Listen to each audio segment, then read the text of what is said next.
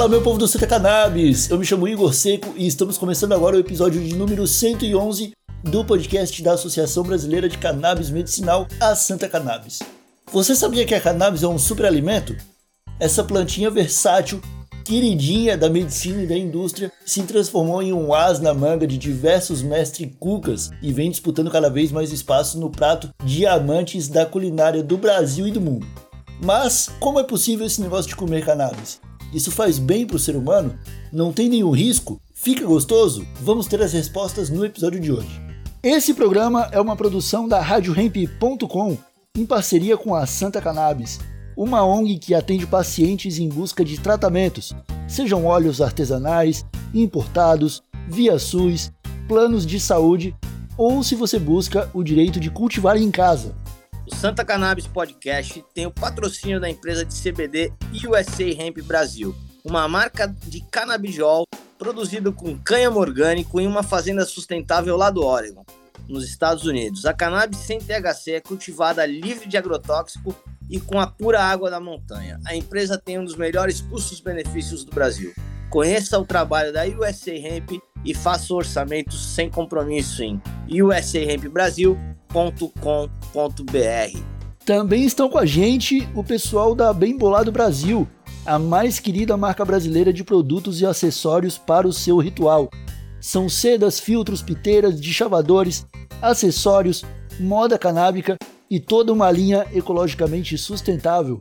Encontre Bem Bolado nas melhores tabacarias e no site bemboladobrasil.com.br com entrega para todo o país. Então vamos lá, hora de trazer para a bancada o especialista convidado de hoje, meu amigo Caio César do Cozinha 420, que faz um trabalho incrível no YouTube e tem até curso, né, Caio? Seja bem-vindo ao podcast da Santa Cannabis, tudo bem por aí? Salve, Igor, tudo bem? É, primeiro, obviamente, muito obrigado pelo convite, né? É, também um salve para todo o pessoal da Santa Cannabis, né? A galera da direção e dos bastidores e tudo mais. É uma associação muito importante, muito feliz. E eu fico muito feliz de estar aqui no podcast. Caio, começa falando um pouco sobre você pra gente, cara. Fala aí pra gente quem é o Caio César, o que, que você faz. É, e o principal que a gente gosta de saber, que a gente pergunta sempre pros nossos convidados, a relação deles com a cannabis. Como era o Caio César antes de conhecer a cannabis e como que é o Caio César depois de conhecer a cannabis. Caio César, antes de conhecer a cannabis, era criança, né? Porque eu conheci a cannabis meio. Eu não diria cedo pra caramba, mas eu tinha ali pra 16 para 17 anos, né? Então, bom, Caio César, antes de conhecer a cannabis, era obviamente careta, não apenas de não fumar, mas como de pensamento, de retórica, né? Criado por família careta, colégio católico e tudo mais. Inclusive, esses dias eu tava até contando numa live isso, que na escola que eu estudei tinha um rapaz, é... espero que ele não fique bravo comigo, porque eu tô falando o nome dele por aí, né? Mas porque eu gostaria que ele aparecesse, porque era o Dalmiro. E ele, meu, é, era um dos maconheiros da escola e eu tinha medo desse cara, velho. Eu tinha medo, juro. Eu falava, mano, se, se, eu mexer com esse maluco, ele vai me moer na porrada, sabe? Ele é maconheiro. Pô. E tempos depois, né? É, gosto muito de contar disso porque, assim, muita gente chega na maconha supostamente porque alguém ofereceu ou não sei o que lá e tal. Sendo que, cara, eu gostava muito de ler sobre música, porque eu gostava muito de música. E aí, lendo numa revista sobre música, né, na Showbiz, que eu assinava Showbiz, e eu comecei a ver com uma penca de referência à maconha, sabe? Então, assim, a cada três álbuns que lançava ali, um falava de maconha, tinha maconha, o cara fumou maconha, foi preso com maconha, deu declaração de maconha e tal. E aí você começa a falar assim, ó, oh, peraí, né? Tem coisa aí. Aí eu vi uma declaração do Gilberto Gil falando que quando ele fumava, alterava a percepção dele pra música e tudo mais. Aí eu falei, nossa, preciso experimentar esse negócio aí, né? Então, a minha, minha relação com a maconha, assim, foi uma busca ativa. Na hora que eu vi meia dúzia de coisas, eu falei, não, peraí, acho que não é o que tava pensando, quero experimentar. Aí consegui experimentar, gostei. E desde a primeira vez, assim, que eu chapei mesmo, eu já tive uma certeza de que aquilo tinha encaixado bem em mim, sabe? Tipo, de que era algo que ia fazer parte da minha vida e de fato fez, né? Para as pessoas saberem, né? Eu sou Caio César, tenho um canal de YouTube de culinária com maconha. É, eu tenho tentado mudar, inclusive, não falar que eu tenho um canal de YouTube, né? Eu sou um criador de conteúdo sobre culinária com maconha, né? E o nosso conteúdo está em várias plataformas, no Instagram, no TikTok, no Twitter, no YouTube. E também tem o site do Cozinha 420, onde as pessoas podem encontrar os produtos que sustentam o nosso trabalho, né? Seja o curso do Cozinha 420, seja o livro que está para ser lançado dia 20 de janeiro do ano que vem, né? Porque 20 de janeiro desse ano já passou. E quem mais? Tem também produtinhos de cozinha e tudo mais. Então, www.cozinha420.com.br é o lugar onde você pode se inscrever na nossa newsletter, pegar o zap do Cozinha e tudo mais. E aí ser também independente das plataformas que, poxa, não são tão amigas do conteúdo canábico, vamos dizer assim, né? É, nem um pouco amigas, né, cara? Mas, cara, é interessante você falar isso, porque é uma história recorrente, assim. É, sempre que a gente pergunta pra pessoa, é, 99% das vezes a cannabis ela entra na vida das pessoas muito cedo, né? Ali 14, 15, 16 anos, final da adolescência, início da, da vida adulta ali, né? É muito interessante ter chegado justamente pelo ponto musical, né? De você se interessar por essa cultura e ir atrás e buscar e pesquisar. Mas a partir daí, cara, como é que é, isso se tornou tua rotina, assim? Como que, beleza, você utilizou, viu que te fazia bem, mas em que momento que tu decide trabalhar com isso? Em que momento tu decide colocar isso diretamente na comida? Legal, vou dividir em duas partes isso então. Quando se tornou minha rotina? Eu, quando era. Quando eu experimentei, tinha lá 16. Quando eu comecei a fumar assim mais constantemente, uns 17 para 18, né? Mas o que que acontece? Depois de muito mais velho na minha vida, né? A gente que é da. A gente que é millennial, faz uma, uma transição assim de. Tem coisas que as pessoas nem sabiam. Eu não diria que não sabiam que existia, mas não era popularizado. Uma delas é o TDAH, né? Então eu vim a descobrir que eu sou TDAH, que eu tenho TDAH, por aí vai, com mais de 30 anos, né? Entretanto, quando eu tinha 16, 17 anos, assim, esse transtorno começou a, a pesar na minha vida sem que eu soubesse, né? E isso me causava ansiedade, me causava depressão. É, eu tinha um contexto familiar difícil também, que eu vou omitir por respeito aos meus parentes, mas tudo bando de doido. Então, assim,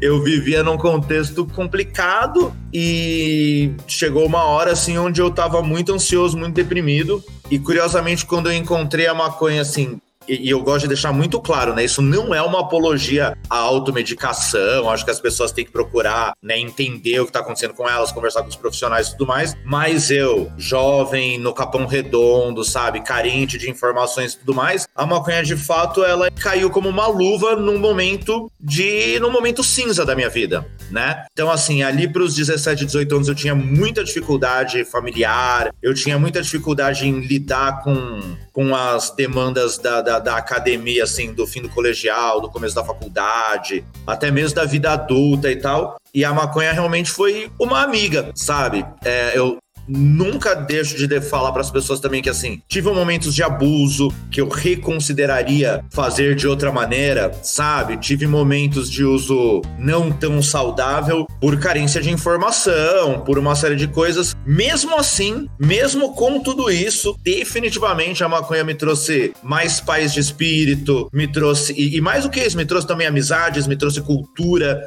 me trouxe uma série de coisas, né? Aí, dito isso, então eu virei o quê? Maconheiro. E aí, quando você vira maconheiro, acho que tem uma diferença, assim, com todo respeito aos usuários não tão habituais e tudo mais, que eu acho que tem espaço para todos os tipos de uso, mas é, o cara que fuma todo dia, pá, fatalmente ele vai ser o quê? Estigmatizado. E quanto menos ele esconde, mais ele vai ser estigmatizado. Então, embora assim, antes da maconha entrar na minha vida, olha, voltando lá na primeira pergunta, quem que o Caio, o Caio era antes? A mesma pessoa que depois, mas na cabeça das pessoas, antes eu era nerd, eu era bom aluno, eu tinha potencial, né? Aí depois que eu virei maconheiro, parece que de repente eu não, não era mais inteligente, sabe? E então, assim, por mais que você trabalhe bem, que você tire boas notas, que você seja bom pai, bom filho, bom amigo, bom qualquer coisa, o estigma de ser maconheiro atravessa a sua vida, né? E com esse estigma atravessando minha vida por todos os trabalhos que eu passei, por todos os lugares e tudo mais, é, chegou um momento em que um amigo viajou e aí ele foi pra gringa e voltou com um livro de culinária canábica que ele achou que seria um bom presente para mim com razão. De fato, eu gostei muito, comecei a fazer alguns experimentos, chamar umas pessoas e tal, derruba um aqui, né, o outro ali, papapá.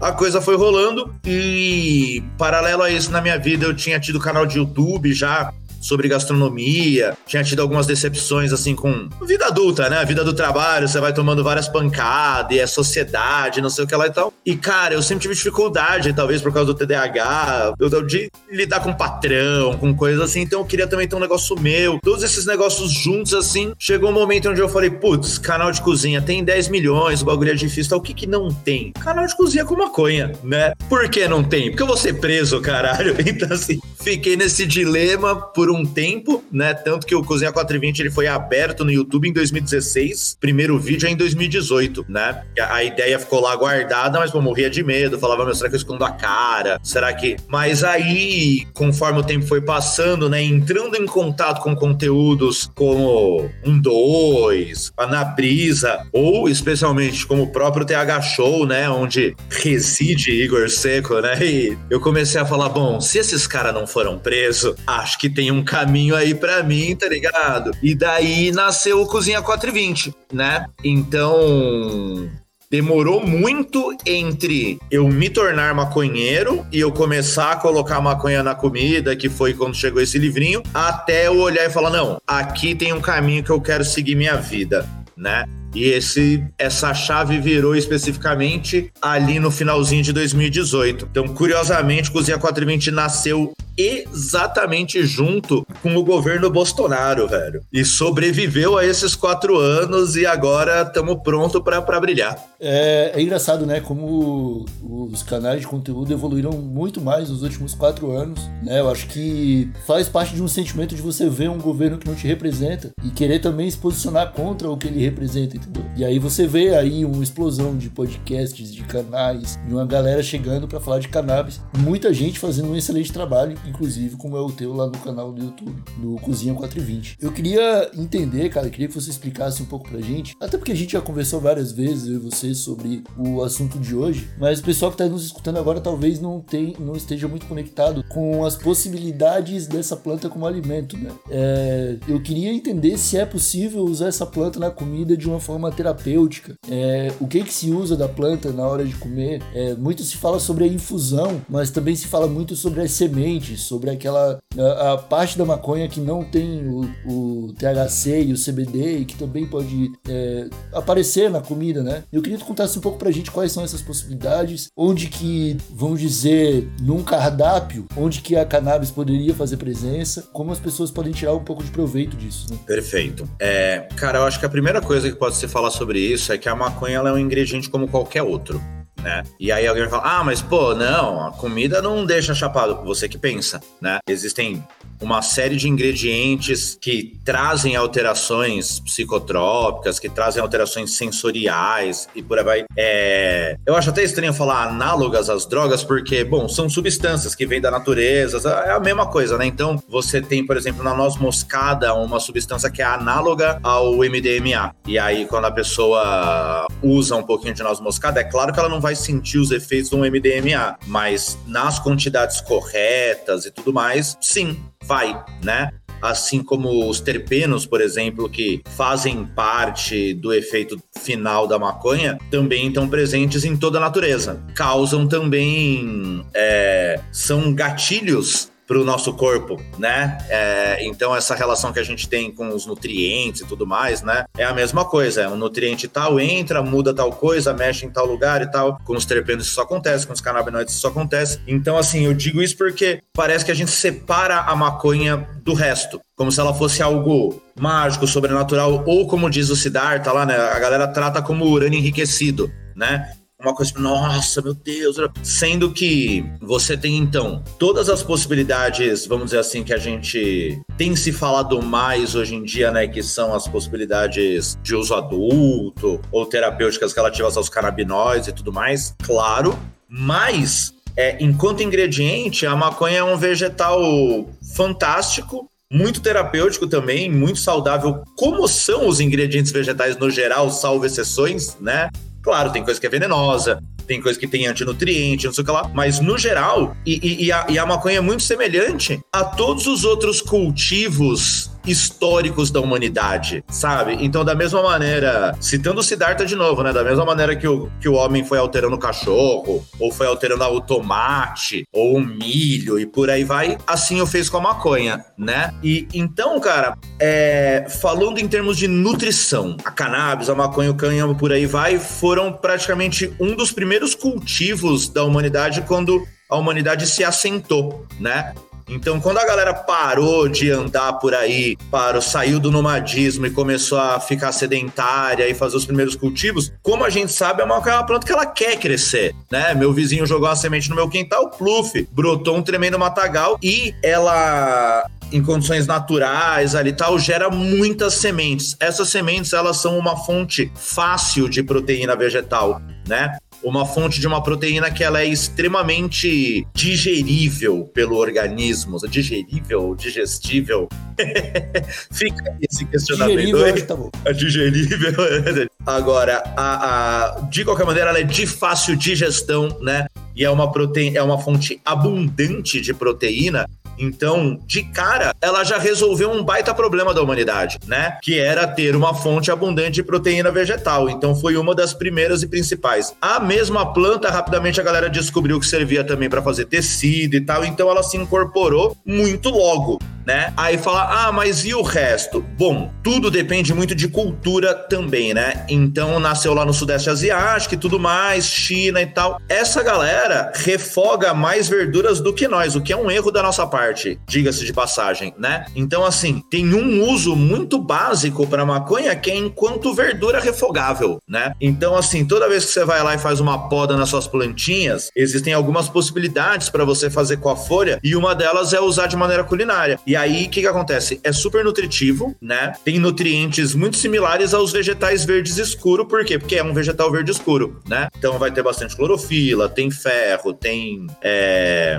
ácido. Daria para comparar, por exemplo, com uma folha de espinafre. Exato, e o mais legal é que realmente espinafre é uma ótima comparação, por quê? Porque ela cabe muito bem em receitas que levam espinafre. Então, assim, ah, um bolinho legal. de espinafre, uma torta, esse tipo de coisa cai muito bem. Não é uma folha tão maravilhosa para você usar em salada, por quê? Porque ela é bem fibrosa. Agora sim, novamente, vai de gosto, vai da cultura. Tem folhas que vão para salada, sei lá, radicchio, sabe? Radicchio é para quem gosta. O bagulho é amargo, é meio. Então assim, não é errado, sabe? Definitivamente. E aí também o mesmo tratamento que se dá para outras plantas, né? Se você pega as folhas é, mais jovens e menores, por exemplo, elas vão ter uma tendência de serem mais macias e menos amargas. Isso vale para qualquer hortaliça, tá? Quanto maior for a folha e mais externa, mais ela absorve luz e aí ela vai ficando escura de fazer muita fotossíntese ali, ela fica mais amargona. Então é por isso que se você pegar uma alface, por exemplo, pegar as folhinhas ali do meio, elas são mais macias e menos amargas. E o mesmo vale para maconha. Os brotinhos, as folhas pequenininhas e tudo mais. Aí, eu tava falando que ela é como qualquer vegetal, mas não, ela é melhor. Porque além de ter essa, essas questões, tem a fase da floração, que traz novas possibilidades, né? Então, na floração, você tem, obviamente, eu acho que assim, quem quer saber sobre comer e chapar, pode entrar lá no Cozinha 420, vai aprender tudo, então eu vou até passar batido nisso por enquanto. Mas você tem a possibilidade da utilização do bud é, sem fazer a descarboxilação, e isso é muito interessante por quê? Porque aí ele vai estar tá cheio de canabinoides nas suas formas ácidas, né? Então, THCA, CBDA e por aí vai, que tem um efeito anti-inflamatório super forte, que tem um efeito relaxante também, tem toda uma série de outros efeitos é, que não vão trazer aquele a onda, né? A gente que estuda a parada não gosta de fazer essa divisão, né? Mas só para ficar, pra galera entender, não vão trazer a onda, mas eles vão, vão vai, vai, ter uma série de benefícios, né? É, inclusive, tem alguns médicos nos Estados Unidos, principalmente, que já andam recomendando a galera comer um, dois, três bud cru por dia, né? Três camarãozinhos ali, por quê? Porque é muito saudável. É um fruto, falando grosseiramente, assim, então frutos por si só já carregam toda uma série de nutrientes e tudo mais, mas além de tudo contém os canabinoides fartas quantidades. Cara, para mim é algo que faz muito sentido quando você tenta parar para pensar na história do ser humano, né? O que, que é mais fácil para um macaco fazer primeiro? Comer a flor direto do pé ou bolar um baseado, colocar num cachimbo, sacou? É, a gente começou comendo primeiro essa planta, deve ter sido nosso primeiro contato, entendeu? E, a, e aí a gente vimos que nos fazia bem e passamos a cultivar coisa de 10 mil anos atrás, 20 mil anos atrás. De fato, né?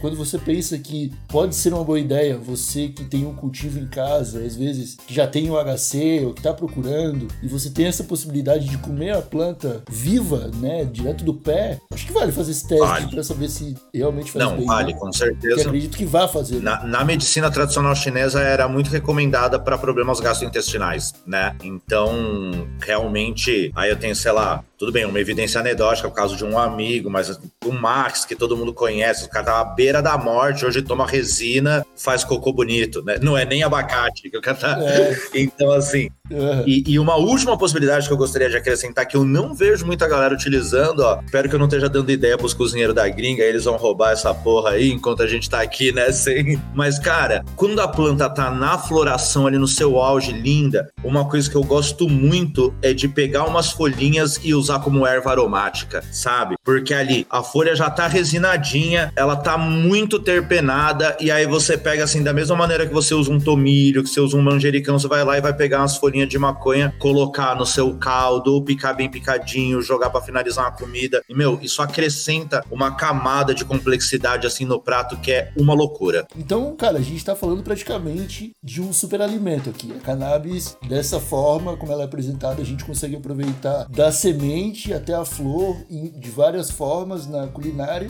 e sempre é, ganhando algum outro benefício além do, de estar bem alimentado, né? De fato, ela se encaixa nessa categoria de super Com certeza, com certeza. Especialmente quando você leva em consideração as fases, né? Então, assim, a semente, ela é uma, uma febre na, na, na Europa hoje em dia, né? Então, a galera marumbada usa muito, sabe? Substitui o whey protein. É uma fonte muito mais natural, não é... Não passa por processo de industrialização, sabe? Não precisa fazer uma, aquela separação. Né? É, tipo, basicamente a galera come farinha de hemp seeds, né? E e, por outro lado, tem também o broto, né? Então, assim, os brotos em geral costumam já ser superalimentos, né? Eles concentram muito dos nutrientes que vão depois se espalhar pela planta e o broto da maconha não é diferente. Então, assim, muito saudável e esqueci de citar também, mas as folhas rendem um belíssimo suco verde, né? Então, assim, você fazendo a composição do suco verde, assim, substituindo a couve, por exemplo, e tal. Então, eu classificaria como superalimento. É, é a super maconha, né? A famosa super maconha.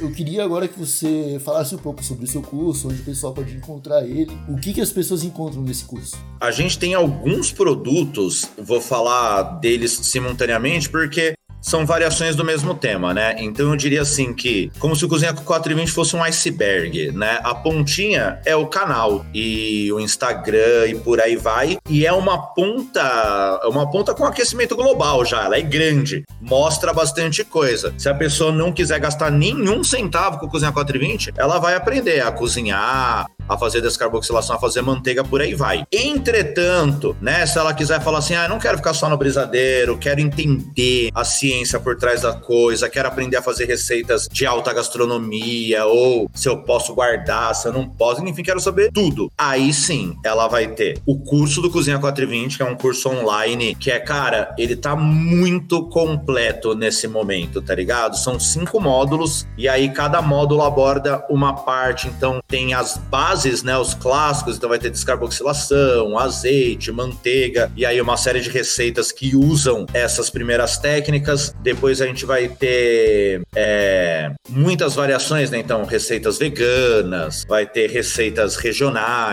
tem bastante receita para aplicar. Tem um módulo mais dedicado à questão, abre aspas, né, do medicinal, então onde a pessoa vai aprender a fazer uma é, a extração no álcool, vai aprender desde como fazer utilização em drinks e coisas assim, mas também como fazer um RSO, que ela pode diluir no azeite e utilizar, ou pode também utilizar na culinária, né? Então, como utilizar um RSO na culinária, por aí vai. Tem um capítulo onde falamos sobre extrações, a parte também, né, o RSO, então, manteiga de rachixe, é, precisa descarboxilar ou não, rosin, BHO, por aí vai, quais são as diferenças. E por último, tem uma parte de confeitaria canábica. Então, o pessoal vai aprender a fazer um açúcar infusionado, vai aprender a fazer açúcar, açúcar sim. Aí aprende a fazer creme de confeiteiro, é, massa chu, assim, bases da confeitaria, né? E esse é o último módulo porque é o mais avançado ali, onde a pessoa vai olhar e vai falar: opa, agora eu tô Masterchef, né? E é. além. Então, assim, o curso, para não ficar bagunçado e não, não ser ruim com os alunos, a gente abre turmas, né? Mas em qualquer momento, você pode entrar lá na, no Linktree do canal e se inscrever para ficar atento para a próxima turma. E se entrar na plataforma na Open Green, acho que dá para comprar direto. Mas aí a gente anuncia as turmas, né? Porque entra um, dois lá, compra direto, tudo bem, né? Mas na hora que anuncia, entra uma galera mais, tem que cuidar de todo mundo. E aí é isso. A parte disso, gente, não se esqueça que lá no Linktree vocês também encontram tudo. Acesso à loja, onde vai poder comprar. É, acho que o mais legal da loja são os acessórios para fazer comida canábica, né? Então, voar, um rapatudo, termômetro de forno, coisas que são importantes para fazer comida canábica. E nunca custa lembrar 20 de janeiro, Ganja Lapa, lá no Rio. Inclusive, você já tá convidado, hein, Igor? Ó, já marca aí na sua agenda. 20 de janeiro, na Ganja Lapa, o grande lançamento do livro do Cozinha 420. Todo esse conteúdo que tá no curso, tá no livro também, de uma maneira muito aprofundada, bonitona. São mais de 130 páginas. O negócio tá zica. Que irado, que irado. Então, bom, eu ia pedir uma dica, mas você vai lançar um livro. Acho que isso aí é dica mais que suficiente pro pessoal para conhecer também o trabalho do Caio aí. Muito obrigado por topar trocar essa ideia aqui comigo no, no podcast da Santa Cannabis, velho. Eu acho que a gente consegue é, dessa forma mostrar para as pessoas um pouco mais dessa possibilidade, né? Porque é, muito se fala sobre vaporização, sobre o óleo e tal, mas a gente não entende é, todas as possibilidades da maconha como uma planta ainda, né? A gente ainda, é, mesmo quem está dentro desse, dessa cena, ainda acaba ficando muito nichado em determinados pontos do que essa planta alcança e perde noção de algumas possibilidades que são bem mais profundas do que aparentam, né? Não é só o lance de fazer um brisadeiro o que, que é o, o, que as pessoas podem fazer, vai muito além, tá ligado? Olha o que você trouxe pra gente pensar, né? Eu, eu saio de, desse podcast com a mente explodindo mais ah, uma vez. Legal, fico muito feliz. muito obrigado a todos que nos escutaram até aqui. Nós voltamos na semana que vem com mais um convidado no podcast da Santa Cannabis. Então até a próxima, um abraço bem apertado e tchau. tchau. tchau.